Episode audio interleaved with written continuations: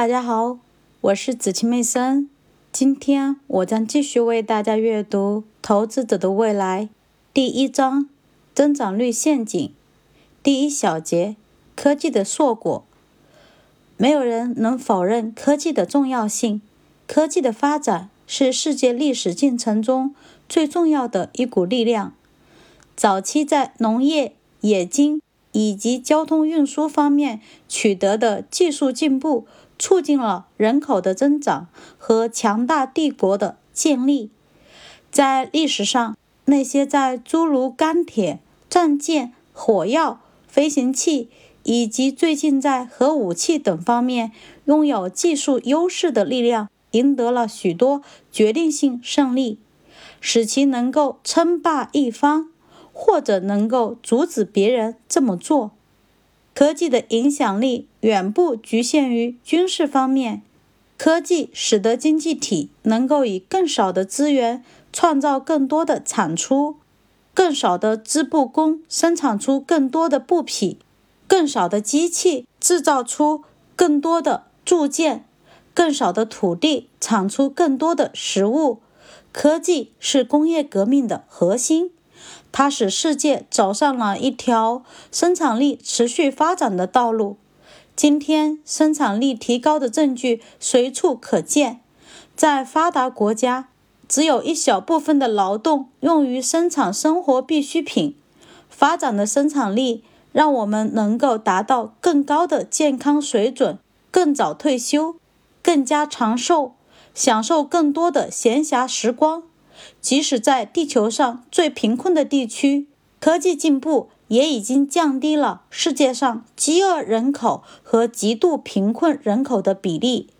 确实，从托马斯·爱迪生到比尔·盖茨，新技术的发明使得数以千计的发明者和企业家通过组建公司变得十分富有。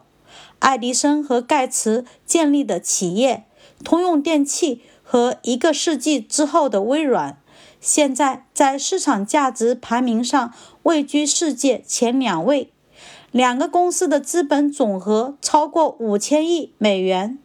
正是因为投资者看到像比尔·盖茨这样的创新者所拥有的巨大财富，他们确信自己应该追逐新兴的有创造能力的公司，而避开那些。在他们眼里，最终会被新技术颠覆的老企业，很多如汽车、无线电、电视机以及后来的电脑和手机领域的先锋公司，不仅为经济增长做出了贡献，也使自己变得利润可观。结果，我们将投资策略转向这些战胜旧技术、开拓创新的新企业。并自然而然地坚信自己的财富也会随着他们的获利而增加。第二小节，增长率陷阱。意外的是，上述关于投资策略的判断被证明是错误的。事实上，我的研究表明事情的真相恰好相反。新兴的产业和公司不仅不能为投资者提供丰厚的回报。而且，他们带来的投资收益往往还不如那些几十年前就已经建立的老企业。增长似乎是一个圈套，它诱使我们将资产投放到我们看好其发展前景的地方。不过，最具创新能力的公司很少会是最佳的投资选择。人们盲目地追求科技创新。将其作为击败市场的法宝，但是事实证明，创新是一把双刃剑，刺激着经济增长，同时又不断的让投资者失望。第三小节，谁获利谁受损？为什么会这样？为什么合理利用新技术所带来的巨大经济利益会导致巨额的投资损失？一个简单的原因就是。出于对创新的热情，投资者为参与其中支付了过高的价格。